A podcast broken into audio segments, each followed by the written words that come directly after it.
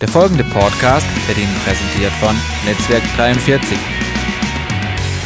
So, ihr Lieben, ich freue mich sehr, dass ich wieder hier sein darf. Will an der Stelle auch ähm, dem Theo ähm, danken dafür meinem Freund, dass er das Vertrauen hat, mich zu euch sprechen zu lassen, seine Gemeinde durcheinander zu bringen, nee, zu sprechen heute Morgen, während er in Kanada weilt. Das ist ein großes Vorrecht für mich. Und ich möchte auch sagen, nein, dieses Mal habe ich euch kein Gruß mitgebracht vom lieben Gott, sondern äh, eine Einladung von ihm. Und ich möchte aber gerne am Anfang noch kurz sagen, was mein Vater und ich über euch empfinden ist interessant und ihr könnt mir glauben, das sage ich nicht überall, wo ich spreche. Aber jede Gemeinde hat so ihre Stärken und hat so ihre Ausstrahlung und hat vielleicht auch ihre Kämpfe und Schwächen. Und bei euch geht's mir so, und das ist auch ein Empfinden, das ich vom Vater habe, der Vater ist einfach stolz auf euch. Der findet euch einfach gut. Ihr seid so nette Menschen, einmal.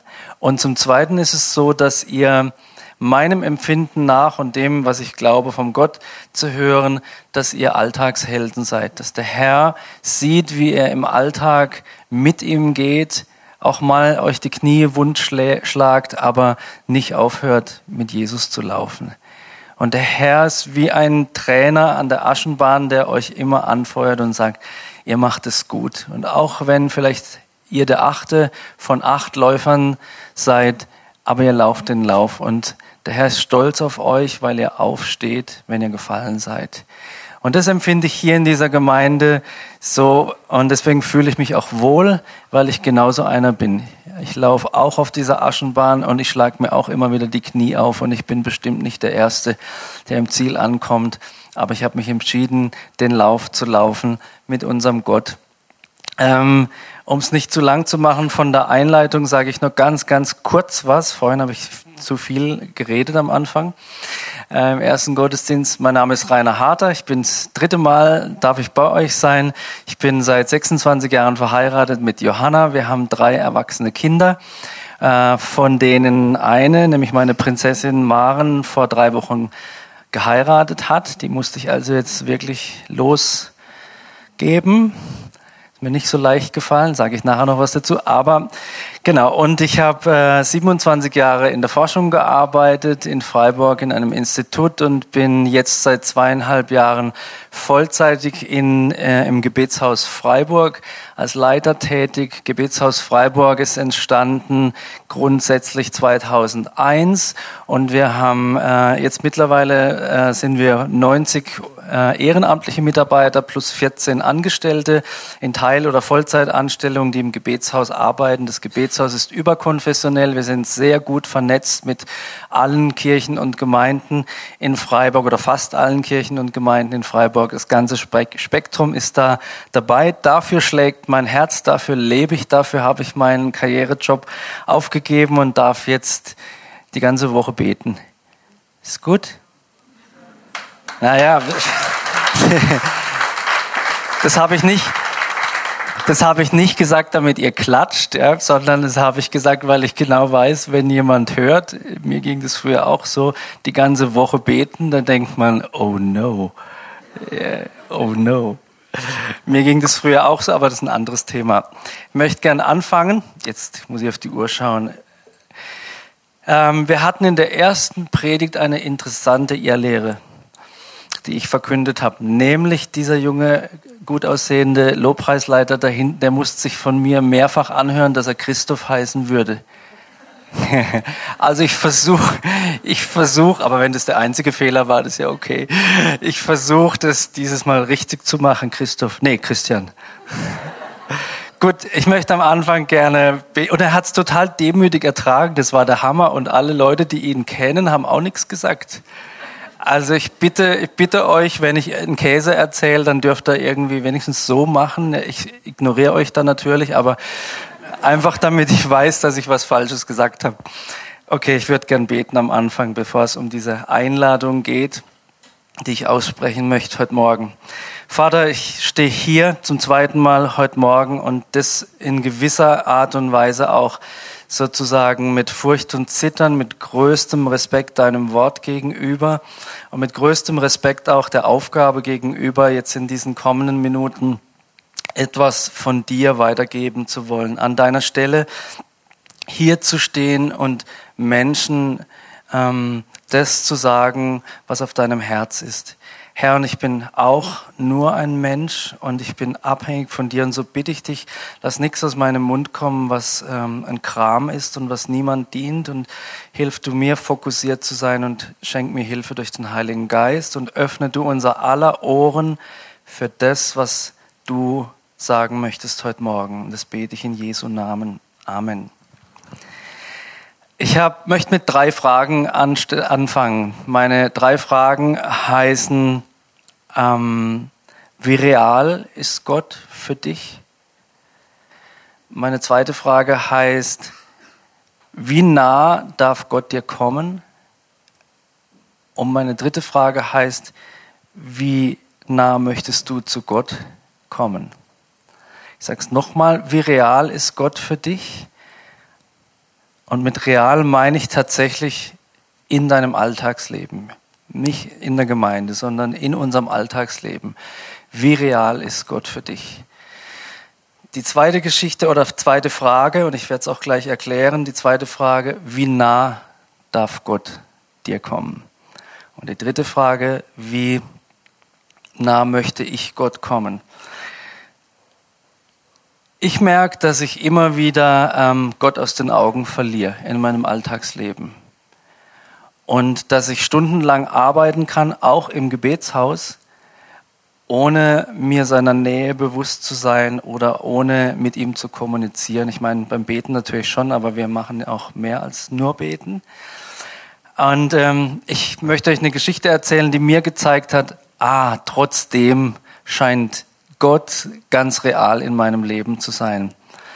Ich habe, ähm, vielleicht habe ich das schon mal erzählt, keine Ahnung.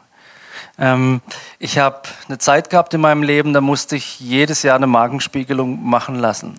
Und ich habe das immer mit einer Betäubung gemacht. Einfach aus dem Grund, komm mir nicht mit einer Zahnbürste in meinen Mund, dann wird's mir schon schlecht. Also im Sinne von, ich bin einfach würgereizempfindlich. Deswegen habe ich mit dem Arzt ausgemacht, ich hätte gerne Betäubung. Und so machen wir das bis heute. Jetzt muss ich nur noch alle drei Jahre gehen, aber musste jedes Jahr gehen. Und der Arzt hat dann ähm, das eingesehen und dann kriegt man dann so eine halbe Stunde eine Betäubung oder eine halbe Stunde ist man weg, kommt dann schön in den Aufwachraum, wacht auf und jetzt bin ich aufgewacht einmal und höre Lobpreislieder und denk, das Lied kenne ich. Und dann kommt das nächste Lied und ich denke, das kenne ich auch. Lauter Lieder, die mir gefallen. Und ich bin wacher und wacher geworden, bis ich gemerkt habe, ich bin das, der da singt. Ich liege auf dieser Liege im Aufwachraum und singe Lobpreislieder. Halb, halb betäubt noch. Und da war ich richtig froh drüber. Also, dass ich keine, keine Ahnung, keine unanständigen Witze erzählt habe stattdessen oder, oder andere Sachen gemacht habe, sondern dass, meine Seele offensichtlich so geprägt sein darf von Gott, dass das rauskommt, auch wenn ich keine Kontrolle habe. Das meine ich, wenn ich drüber spreche, wie nah darf Gott uns kommen, wie sehr darf er uns prägen. Und da komme ich jetzt zu meiner Einladung und dem Thema Intimität mit Gott. Intimität ist ein sehr, sehr großes Wort und ich möchte ein bisschen erklären, was es bedeutet. Definition von Intimität kommt aus dem Lateinischen und bedeutet wörtlich dem Rand am fernsten, am weitesten innen zu sein. Und Intimität, intim zu sein, wir kennen das ja aus dem Bereich der Sexualität, ist ein, ein Zustand tiefster Vertrautheit, Nähe und Innigkeit. Und Gott möchte mit, habt ihr eine Tambourin-Tanzgruppe oben oder? Da läuft was, ha? Jawohl. Ähm, und Intimität ist etwas, was in der Regel zwei Personen betrifft und in einem Raum stattfindet, der niemandem anderen zugänglich ist. Und ich möchte heute Morgen die Einladung aussprechen, in eine solche intime Beziehung mit dem Vater, mit Jesus Christus und dem Heiligen Geist mehr als bisher hineinzuwachsen. Also ich maß mir nicht ein, an zu sagen, ihr seid da nicht, überhaupt nicht. Äh, vielleicht seid ihr da weiter, als ich es bin, aber diese Einladung von Gott, die möchte ich heute Morgen aussprechen, in diese Intimität hineinzukommen. Und ich stelle fest, dass es doch relativ viele Christen zu geben scheint, die eben am Rande stehen, die irgendwie dazugehören, aber die mit innerem Schmerz oder mit ähm, Frustration diejenigen beobachten und wahrnehmen, die ständig erzählen, der Herr hat hier zu mir gesprochen, der Herr war in meinem Wohnzimmer so mächtig gegenwärtig, dass ich umgefallen bin. Diese Geschichten. Und du stehst da und denkst, ich habe das nicht, weil mir scheint irgendwas verkehrt zu sein. Und mir begegnen eben immer wieder Christen, denen es so geht, die irgendwo am Rande stehen. Und euch möchte ich heute Morgen ansprechen, wenn ihr, wenn es euch so geht, aber auch diejenigen, die vielleicht schon ganz schön weit drinnen sind in der Intimität mit Gott. Ich möchte eine Grundaussage treffen, und ähm, an die glaube ich tatsächlich, die möchte ich gerne, dass ihr die mitnehmt. Ihr könnt den ganzen Rest nicht gern vergessen, aber wenn ihr ihn vergesst, dann merkt euch zumindest dass diese vertraute Beziehung zu Gott ist im Geistlichen wie äh, zu vergleichen wie unser Skelett für unseren Körper.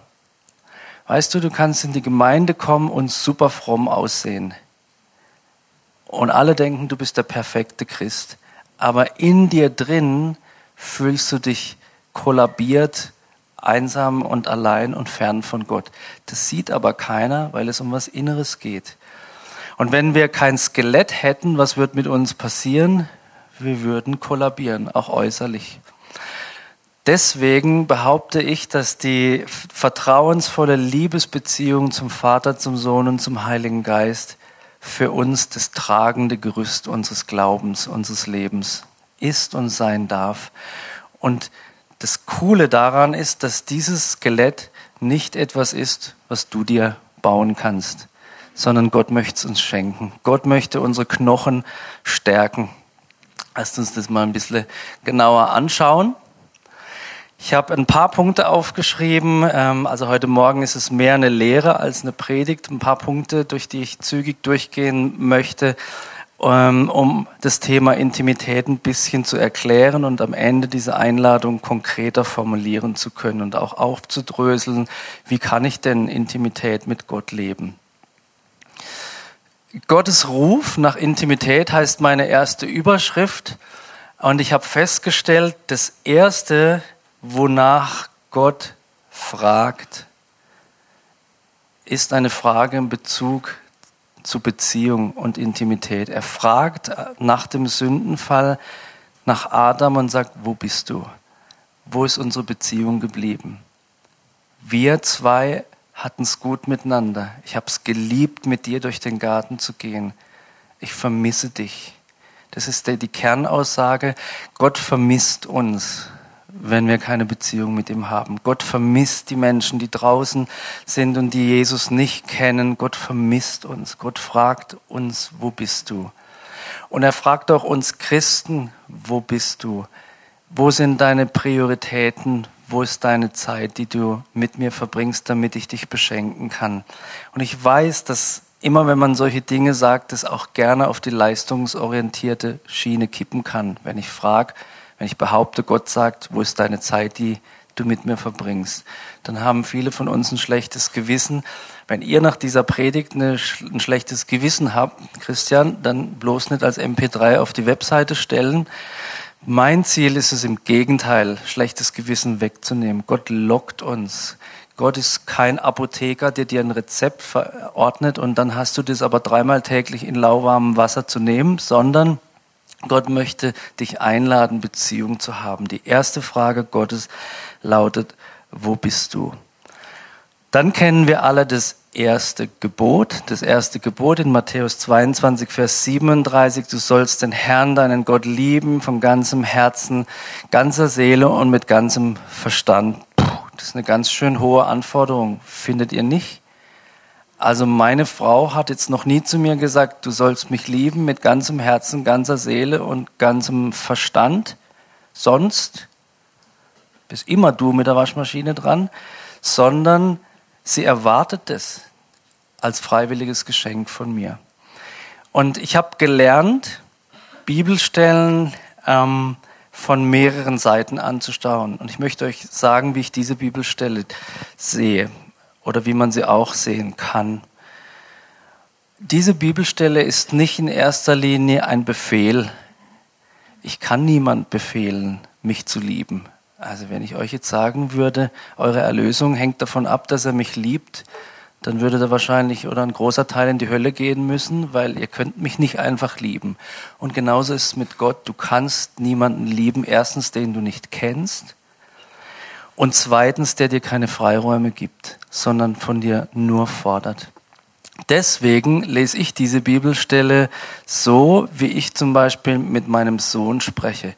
Wenn ich ihm ein, wenn ich etwas Positives über ihm ausspreche, dann sage ich, Nikolas, Du hast die Kapazität, das und das und das zu tun. Du hast die Begabungen und den Intellekt, das und das und das leisten zu können.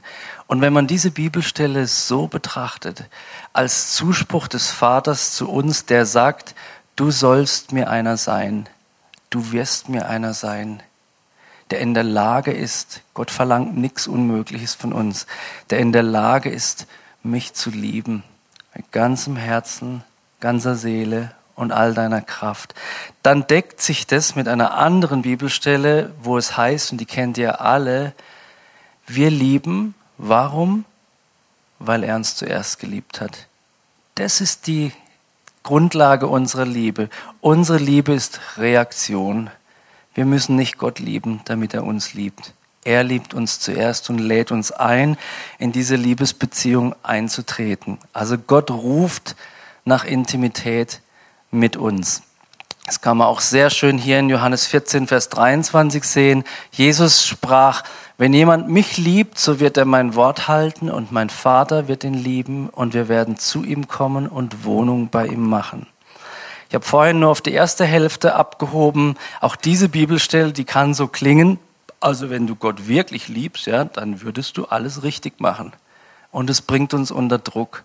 Wenn man auch diese Bibelstelle so rum versteht, also man kann beobachten, dass der, jetzt pass auf, jetzt kommt's, der Christian Gott liebt, weil an seinem Leben ist es sichtbar, der muss Gott lieben, der strahlt eine Freude aus, der versucht Gott zu folgen und nicht mit einem sauertöpfischen Gesicht, sondern der hat Freude dran, weil er die Liebe Gottes erfahren hat. Dann wird diese Bibelstelle wieder eine Ein zur Einladung und nicht zu einem Gesetz, was uns unter Druck bringt. Und der zweite Punkt hier spricht wieder von Intimität. Gott möchte kommen und Wohnung in uns machen. Meine Lieblingsbibelstelle heißt, oder Aussage heißt, mein Leben ist verborgen mit dem Christus in Gott. Wenn ihr im Kontext vom Gebetshaus Freiburg euch aufhalten würdet, dann würdet ihr diese Bibelstelle öfters hören. Ich liebe das Bewusstsein, dass mein Leben, mein ganzes Sein, Körper, Geist und Seele verborgen ist mit meinem Erlöser in Gott. Und ich stelle mir das immer wieder bildlich vor. Meine Beziehung zu Gott, unsere Beziehung zu Gott darf so eng sein, dass wir völlig geborgen sind in ihm. Um uns herum ist nicht irgendwie nix, sondern um uns herum ist der Vater. Wir sind richtig eingepflanzt in Gott, durch und mit Jesus, völlig geborgen. Was für ein Gefühl der Geborgenheit, der Nähe und der Sicherheit gibt uns das, wenn wir das verstanden haben. Geborgen in Gott heute Morgen, trotz deiner Fehler, trotz deiner Sünden und Dinge, die nicht gut gelaufen sind, trotz deiner Krankheit, deinen Zweifeln und Dingen, die du nicht verstehen kannst. Wir sind geborgen in diesem Gott. Mensch, das macht unser Leben schön, finde ich. Also ich mag das gern. Also Gott möchte zu uns kommen und Wohnung machen. Mein zweiter Punkt heißt, oder meine zweite These heißt, wir Menschen sind geschaffen für Intimität. Das möchte ich euch auch gern beleben, belegen. Da bildete Gott, der Herr, steht in 1. Mose 2,7, den Menschen aus Staub vom Erdboden und hauchte in seine Nase Atem des Lebens. So wurde der Mensch eine lebende Seele. Fragst du dich, was hat jetzt das mit Intimität zu tun? Zwei Dinge. Ähm, eines sage ich gleich mit der nächsten Folie, eines möchte ich hier sagen. Frage habe ich auch gestellt im ersten Gottesdienst. Stellt euch diese Situation bildlich vor. Ja? Da liegt dieser Mensch am Boden, geschaffen aus dem Staub der Erde. Und jetzt kommt Gott, beugt sich über diesen Menschen und haucht ihn Leben ein, schenkt ihm einen Teil von sich weiter. Jetzt schlägt der Mensch die Augen auf in dem Moment. Was sieht er als erstes? Das Angesicht Gottes. Gott kommt so nah zum Mensch, dass er ihm ein Stück von ihm selber gibt. Ich habe euch erzählt, meine Tochter hat geheiratet und das dürft ihr jetzt nicht weiter erzählen, aber ich habe schon mal überlegt, wie viel von mir eigentlich da noch in meinem Enkelkind drin steckt. Also ich möchte gern, dass mein Enkelkind irgendwie doch mir oder meiner Frau ähnlich sieht. Und dann habe ich gedacht, okay, wie groß ist die Wahrscheinlichkeit? Und also es sind noch gar keine Enkel unterwegs, ja, die haben noch Zeit. Aber ähm, das sind so die wichtigen Dinge, mit denen ich mich beschäftige. Also auszurechnen, wie viel Einfluss kam jetzt da schon und wie hoch ist die Wahrscheinlichkeit, dass. Und was ich damit verdeutlichen will, ich habe das Wissen, irgendein kleiner Prozentsatz von mir, hoffentlich die guten Sachen, die kommen auch bei meinem Enkelkind noch an. Da ist ein Teil von mir drin in diesem Menschen. Und es fasziniert mich. Und da kommt auch die Verbindung her. Also ganz profanes Beispiel. Ich habe wirklich viel Windeln gewechselt bei drei Kindern. Und ich habe da die unappetitlichsten Sachen rausgeholt. Und ich habe so viele verschleimte Nasen abgeputzt im Laufe meines Lebens. Aber dann, wenn mein Neffe, mit dem ich ja auch, oder der auch mit mir verwandt ist, wenn nur mein Neffe kam und der hatte die Windel voll und ich musste ihm die Windel wechseln und den Po sauber machen, das war was ganz anderes. Das war echt was anderes. Also da habe ich dann den Mund gut zumachen müssen, weil diese intime Beziehung, dieses Bewusstsein, dieses Kind trägt ein Stück von mir in sich.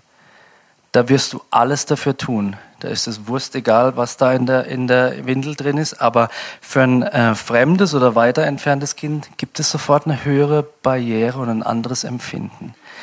Gott kommt uns so nah, dass ein Stück von ihm in uns wohnt und wohnen soll. Der zweite Punkt, den ich sagen möchte, heißt oder hier herausarbeiten möchte für die Theologen unter euch. Das hebräische Wort, was mit Seele übersetzt wird, heißt Nefesh. Und Nefesh ist ganz interessant. Das kann auch untergeordnet und da könnte ich euch jetzt auch Bibelstellen benennen, aber dafür reicht die Zeit nicht. Wen das interessiert, kann gern zu mir kommen. Mit Verlangen, Sehnsucht, Hunger, Durst, mit Bauch oder Begierde übersetzt werden. Und es gibt tatsächlich Bibelstellen, wo das so übersetzt wird. Was will ich damit sagen? Gott kreiert den Menschen, macht ihn zu einer lebendigen Seele und das Wort Nephisch bedeutet eben unter anderem auch diese Seele oder dieses Ding, was Gott schafft in uns, das hat ständig Appetit. Das hat Begierden, das hat Hunger, das sehnt sich nach etwas.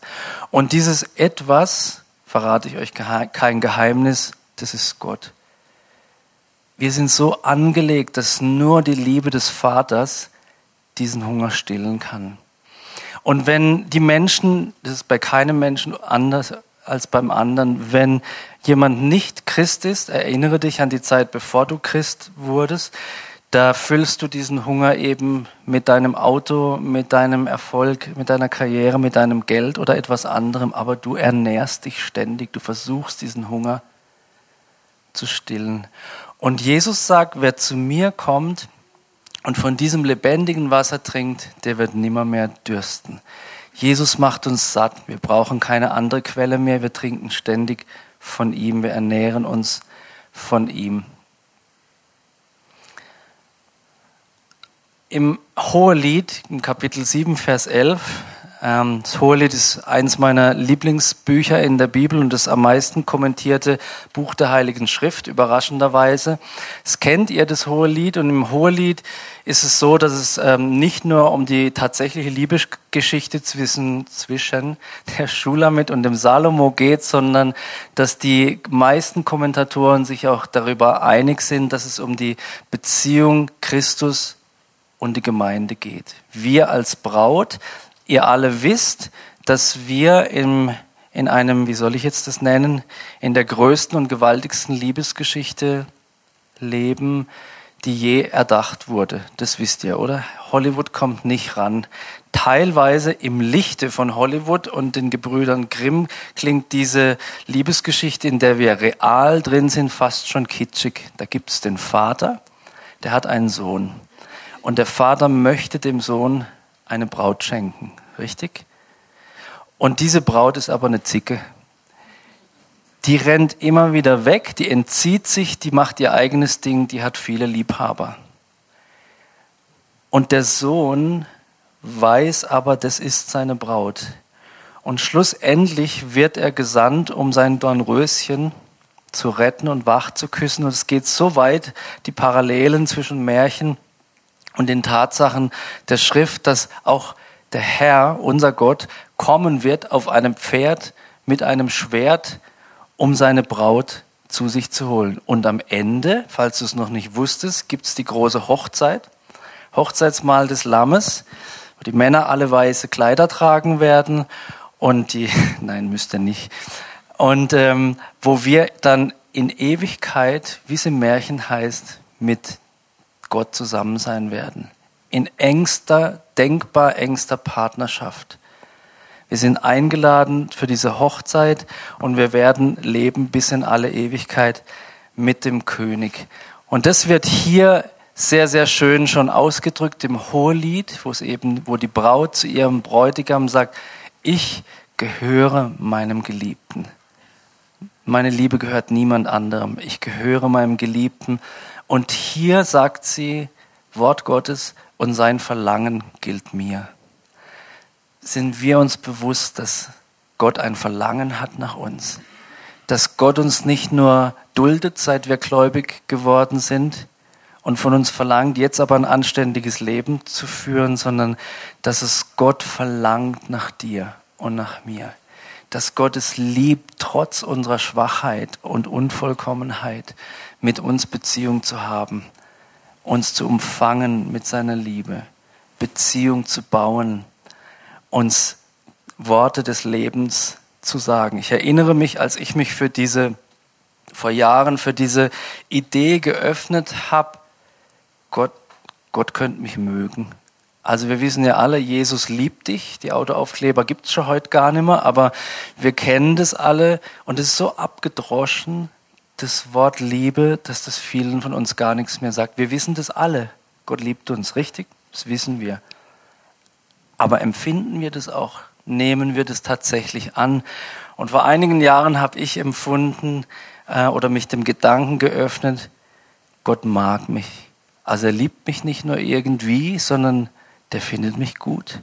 Erstaunlich, immerhin einer. Und der mag mich gerne, obwohl ich noch nicht bin, wie ich vielleicht sein könnte. Also manchmal mag ich mich nicht, aber er mag mich immer. Und ich erinnere mich an das erste Mal, als ich bei mir auf dem Sofa saß. Erzähle euch zwei kleine Geschichten zu dem als Beispiel.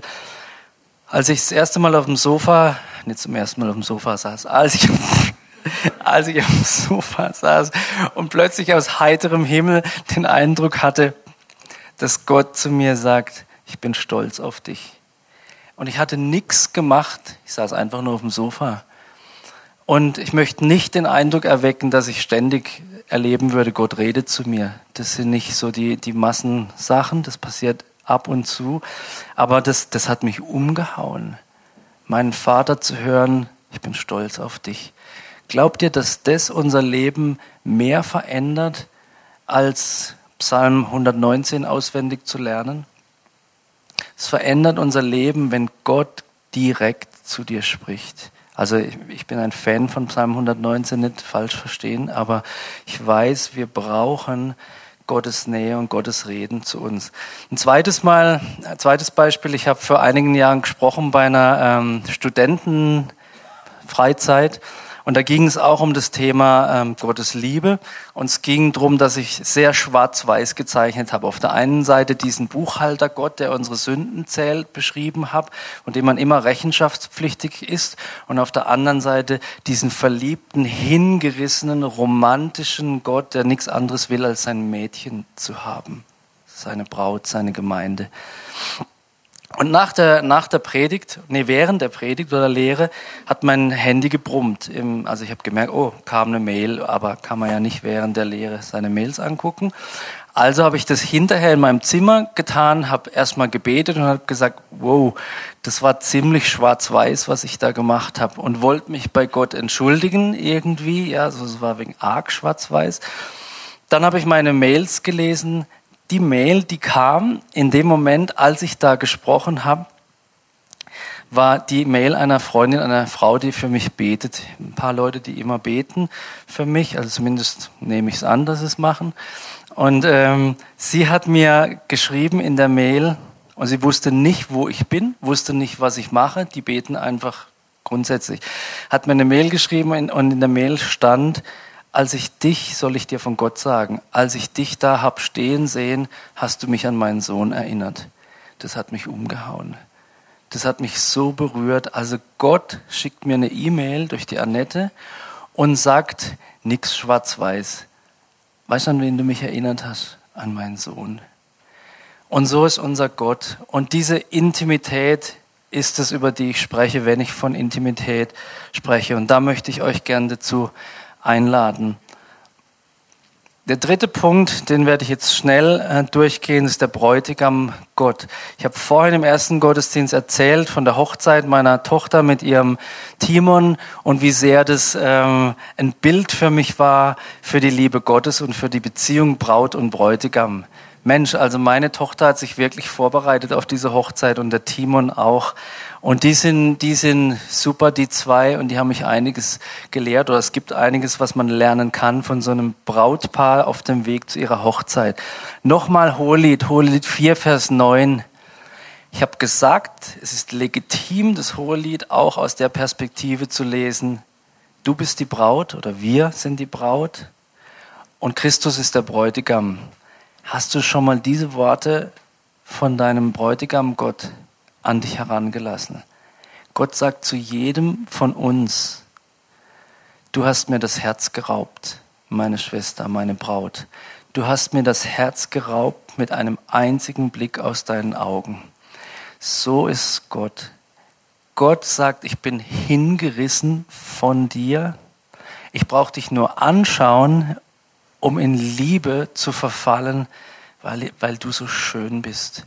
Und zwar nicht aufgrund dessen, was du tust, sondern aufgrund dessen, weil mein Sohn dich schön gemacht hat durch sein Opfertod, durch sein Blut am Kreuz von Golgatha. Ich sehe nur das Schöne an dir. Und ich wünsche mir, mit dir zusammen zu sein. Das ist faszinierend. Oder hier Jesaja 62, Vers 5. Wie der Bräutigam sich an der Braut freut, so wird Gott sich an dir freuen. Ich weiß nicht, wie, an viel, wie vielen Hochzeiten ihr schon in eurem Leben dabei wart. Ich habe das Gefühl, bei mir werden langsam die Beerdigungen mehr als die Hochzeiten. Aber wenn du auf einer Hochzeit bist, dann siehst du echte Freude. Der Bräutigam freut sich auf sein Mädchen. Oder hier in Offenbarung 19, Vers 7. Lasst uns fröhlich sein und jubeln und ihm die Ehre geben, denn die Hochzeit des Lammes ist gekommen und sein Weib hat sich bereit gemacht. Und dieses Wort bereit gemacht, hier wird es jetzt praktisch. Machen du und ich uns bereit?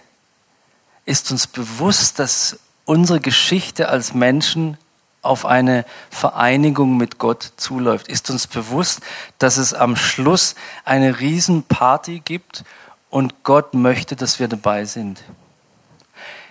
Gibt es etwas, wie wir uns vorbereiten können? Und das habe ich an meiner Maren gesehen. Die hat sich vorbereitet auf die Hochzeit. Bis zum Tag der Hochzeit selber, wo sie dann noch beim Friseur war und beim Schminken und dann hat sie sich Kleid vorher ausgesucht und alles Mögliche. Sie hat sich bereitet für ihren Bräutigam, zubereitet. Und komme ich gleich drauf, wie das für uns praktisch werden kann, möchte euch noch eine ähm, Stelle aus der Schrift sagen oder euch erinnern an das Gleichnis der törichten Jungfrau. Und ich glaube, das kommt jetzt sogar. War das so?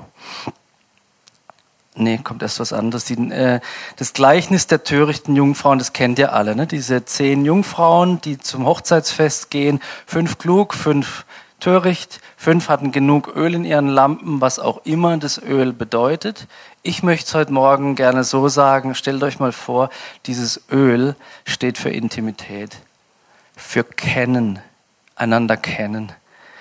Und dann sagen die fünf törichten Jungfrauen, als es darum geht, jetzt einzutreten in das Festhaus, sagen dann, oh Mann, wir haben kein Öl mehr, gebt uns doch von eurem.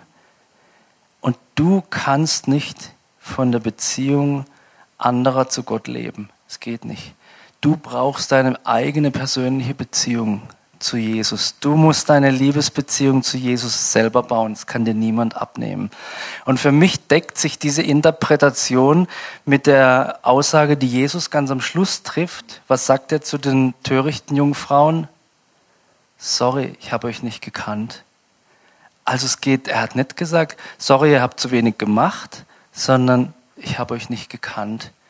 Leute, lasst uns als erste Priorität in unserem Leben haben, die Liebe Gottes zu erforschen, die Liebe Gottes zu nehmen, die Liebe Gottes zu genießen. Das wird uns fähig machen, Liebe Gottes weiterzugeben.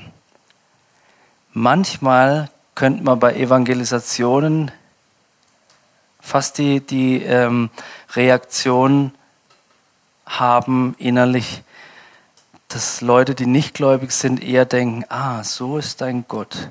Weißt du was? Ich habe Probleme genug. Das brauche ich nicht auch noch.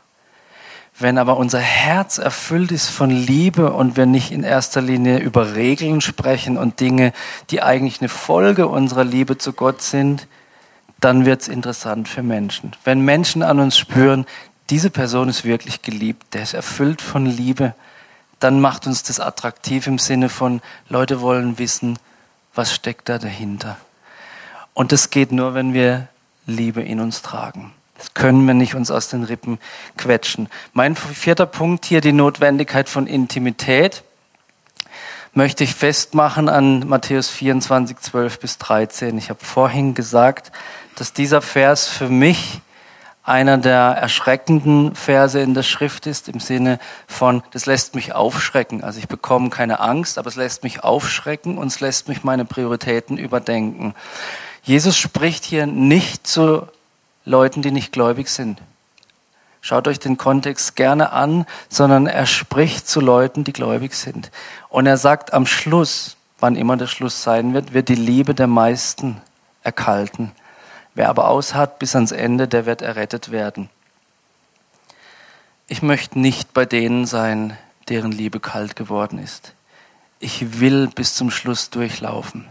Und das Einzige, was mich laufen lässt, ist das Feuer der Liebe für Gott und von Gott in meinem Herzen. Wisst ihr, wie viele Prediger ähm, sehe auch ich heiliger aus, als ich bin in meinem Inneren? Und was mich durchträgt, ist nicht mein Perfektionismus, sondern das Bewusstsein in meiner Unreife, in meinen Schwachheiten. Liebt mich Gott so sehr?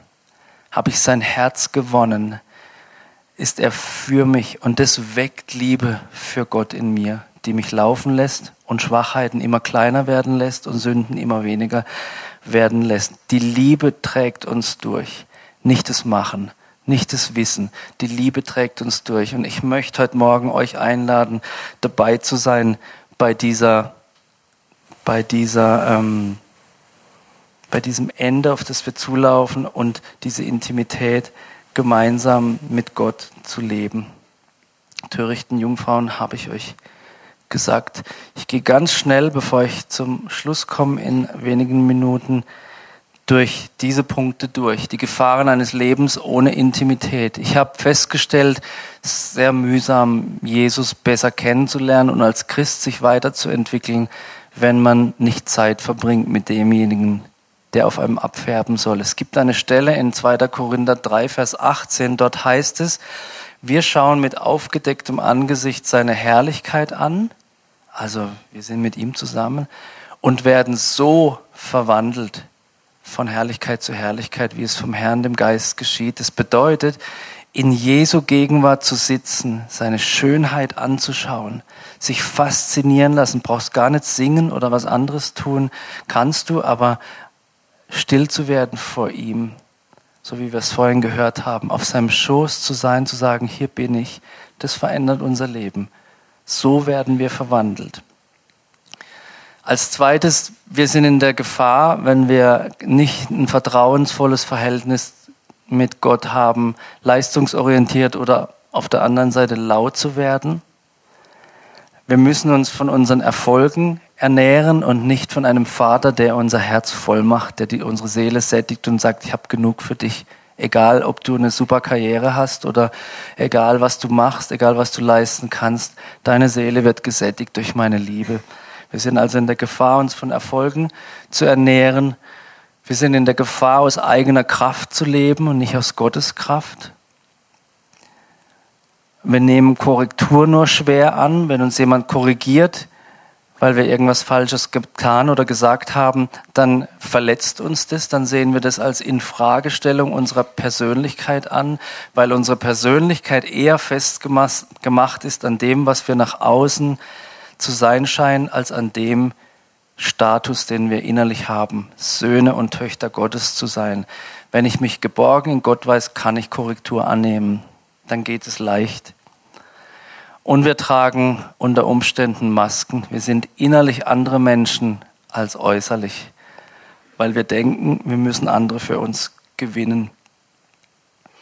Ich gehe ganz kurz ein auf etwas, was ich das Geheimnis von Paulus nenne als sechsten Punkt. Paulus ist ja oberintellektuell und ich weiß nicht, wenn ihr die Elberfelder Bibel lest, ob ihr schon mal festgestellt habt, dass es da Sätze gibt, die sind so lang, so lang schreibt kein Mensch Sätze. Jetzt weiß man natürlich, dass es im Griechischen keine Satzzeichen gab, aber trotzdem sind die Aussagen so kompliziert, dass man, wenn man ähm, einen der Briefe von Paulus liest, schlecht sagen kann, ich lese heute ein Kapitel und habe es dann verstanden. Also manchmal kann man sich tagelang an einem Satz den Kopf zerbrechen. Aber dieser Paulus, der so hoch anspruchsvolle Dinge schreibt und ein unglaubliches Leben geführt hat, lässt im zweiten Korintherbrief im Kapitel 5, Vers 14 aus meiner Sicht sein Geheimnis durchleuchten. Er sagt hier, was drängt mich eigentlich? Was ist meine Motivation? Was ist mein Benzin, das meinen Motor laufen lässt? Und er sagt hier, die Liebe Christi. Ich habe in die Augen dieses Erlösers geschaut. Ich habe ihn kennengelernt.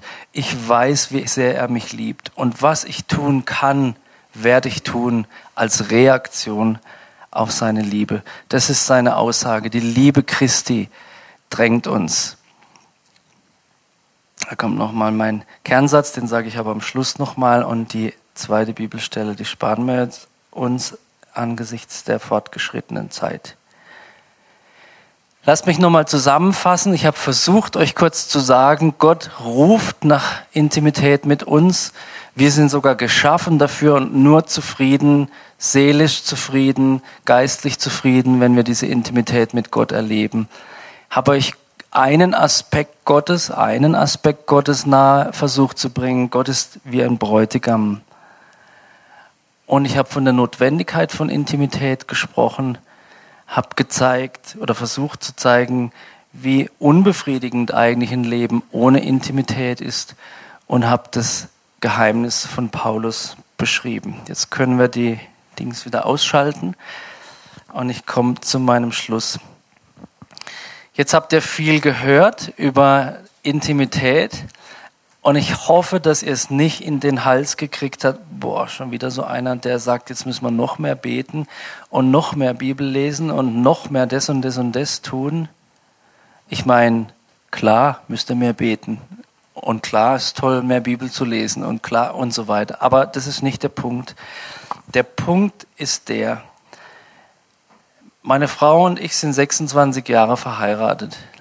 Warum haben wir es bis heute geschafft? Also ich bin nicht der einfachste Ehemann, kann ich euch sagen. Und weil sie heute nicht dabei ist, kann ich sagen, und sie auch nicht die einfachste Ehefrau. Erzählt sie bloß nicht. Nee, sie ist super. Aber wenn wir jeder unser eigenes Leben leben würden und nicht in diese zwei, Zweierbeziehung investieren würden, wo niemand den Stellenwert einnehmen kann als nur die Johanna für mich und ich für die Johanna. Wenn wir uns nicht Zeiten freischaufeln, wo wir Romantik erleben, wo wir miteinander Eis essen gehen oder uns aufraffen und doch noch einen Spaziergang machen und miteinander reden, obwohl wir total platt sind von der Arbeit wenn wir nicht investieren in unsere Beziehung und wenn wir nicht die Liebe des anderen zulassen und genießen, dann wird es für die nächsten 26 Jahre vielleicht ein bisschen dünn werden. Ich glaube, dass unsere Ehe auch deswegen so gut läuft schon so lang, weil wir investieren in unsere Beziehung. Und wir machen genau wie ihr als Ehepaar, wir machen viele Fehler, wir streiten und so weiter und so fort. Aber wir sind füreinander und unsere Entscheidung ist nicht in Frage gestellt. So, in Bezug auf Gott. Es tut mir leid, wir müssen es mit Gott genauso machen. Es fällt nicht vom Himmel. Die Liebe von Johanna ist für mich immer da, aber ich muss sie nehmen. Also wenn die Johanna in einem anderen Stadtteil leben würde oder auch jetzt, sie ist in Freiburg und die liebt mich, das weiß ich. Wahrscheinlich hat sie für mich gebetet. Sie liebt mich in Freiburg. Aber ist die Liebe für mich jetzt fassbar, während ich hier bin? Nee. Es ist nur Wissen. Und das Wissen ist schön, aber wenn das Wissen alleine bleibt, ohne die Erfahrung, dass wenn ich nach Hause komme, wir uns küssen, in den Arm nehmen, überlegen, wie wir heute den Rest des Tages verbringen, planen, was wir miteinander tun, wird dieses Wissen irgendwann verblassen. Es wird nicht mehr gespeist aus der Erfahrung. Und hier möchte ich sagen, Leute, lasst uns diesen Bräutigam Gott erleben. Ich möchte euch einen von vielen Tipps geben, aber nur einen. Ähm, fang mal an, deine Gebete in den nächsten paar Wochen, wenn du so lange durchhältst, mit anderen Worten zu beginnen. Nicht mit den Worten, Herr, ich komme jetzt zu dir und jetzt kommt meine Gebetsliste oder der, den Psalm oder das Vaterunser, was ich immer bete. Alles super, wirklich. Ähm, sondern fang mal an, indem du ganz entspannt zu Gott sagst, hier bin ich Gott, dein Geliebter, deine Geliebte. Hier bin ich, dein Liebling. Hier bin ich, trotz meiner Schwachheit habe ich dein Herz geraubt. Hier bin ich Teil deiner Braut und so weiter.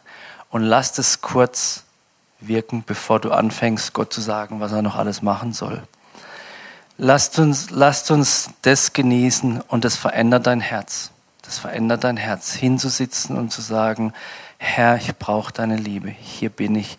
Und erwarte keine riesigen Gefühlsüberschwänge. Das habe ich auch ganz selten mal sondern lass dein Herz durchdringen von der Gegenwart Gottes, ob du es spürst oder nicht. Der Vater möchte uns beschenken und möchte uns ziehen in eine Liebesbeziehung, die uns fähig macht, die Welt zu gewinnen. Manchmal denken wir, wenn wir uns zu viel Zeit für Zeit mit Gott nehmen, dann fällt doch die Zeit weg für Arbeit in, in Gemeinden, Werken und so weiter. Ich habe festgestellt, jemand, der liebt, arbeitet mehr als alle anderen. Jemand, der liebt, will gerne etwas tun für den Geliebten. Jemand, der tun soll, um geliebt zu werden, wird irgendwann ausbrennen oder ist in der Gefahr auszubrennen. Ich komme zum Schluss und ich möchte gern bitten, aufzustehen, weil ich gern noch für euch beten würde. Will gern, gern sagen noch, ähm, wenn euch diese, diese, wie soll ich jetzt sagen, diese Schwerpunkte interessieren, das habe ich vorhin vergessen zu sagen, Christian, äh, wenn euch diese Schwerpunkte interessieren, die ich jetzt so angerissen habe, auf unserer Webseite vom Gebetshaus Freiburg haben wir ähm, Podcasts, wir haben Lehren, die in diese Richtung gehen, nicht nur, aber die in diese Richtung gehen, wo wir über Kontemplation lehren. Wir haben einmal in der Woche einen Lehrabend im Priesterseminar in Freiburg oder in der Seminarkirche und da sprechen wir über solche Dinge. Wie kann Glaube praktisch werden in meinem Alltag? Wie kann Gebet lebendig werden in meinem Alltag? Das kostet nichts, könnt ihr gerne anschauen. Und ähm, weil ich es vorhin auch vergessen habe, sage ich noch kurz, es gibt hinten einen Büchertisch von mir mit ähm, zwei CDs mit lauter selber geschriebenen ähm, Anbetungsliedern und mein Buch über Gebet, wo auch unsere Geschichte in Freiburg drin ist und wo es auch einen Abschnitt gibt über Intimität und was das bedeutet. Entschuldigung für das Profane, bevor wir beten, aber vorhin habe ich es vergessen zu sagen, hätte es am Anfang sagen sollen. So, Vater, ich danke dir, dass, dass ich heute Morgen mit meinen Geschwistern hier Gemeinschaft haben darf. Und Herr, wir geben zu, dass das Wort Liebe und die Erfahrung von Liebe in unseren Herzen und Köpfen so flach geworden ist und gleichzeitig die Sehnsucht in uns so groß wie immer ist. Wir geben zu, Gott, dass wir zum Teil kapituliert haben und gedacht haben, ja, wir erfahren das nicht. Wir geben zu, Gott, dass wir aufgehört haben, danach zu forschen und danach zu suchen und uns dir hinzugeben. Wir geben zu, Gott, dass, dass es wenig Augenblicke gibt, wie dieser höchst intime, vertrauensvolle Augenblick, als Johannes an deiner Brust lag. Und wir bringen dir unser Bedürfnis. Du hast uns geschaffen mit diesem Verlangen nach dir.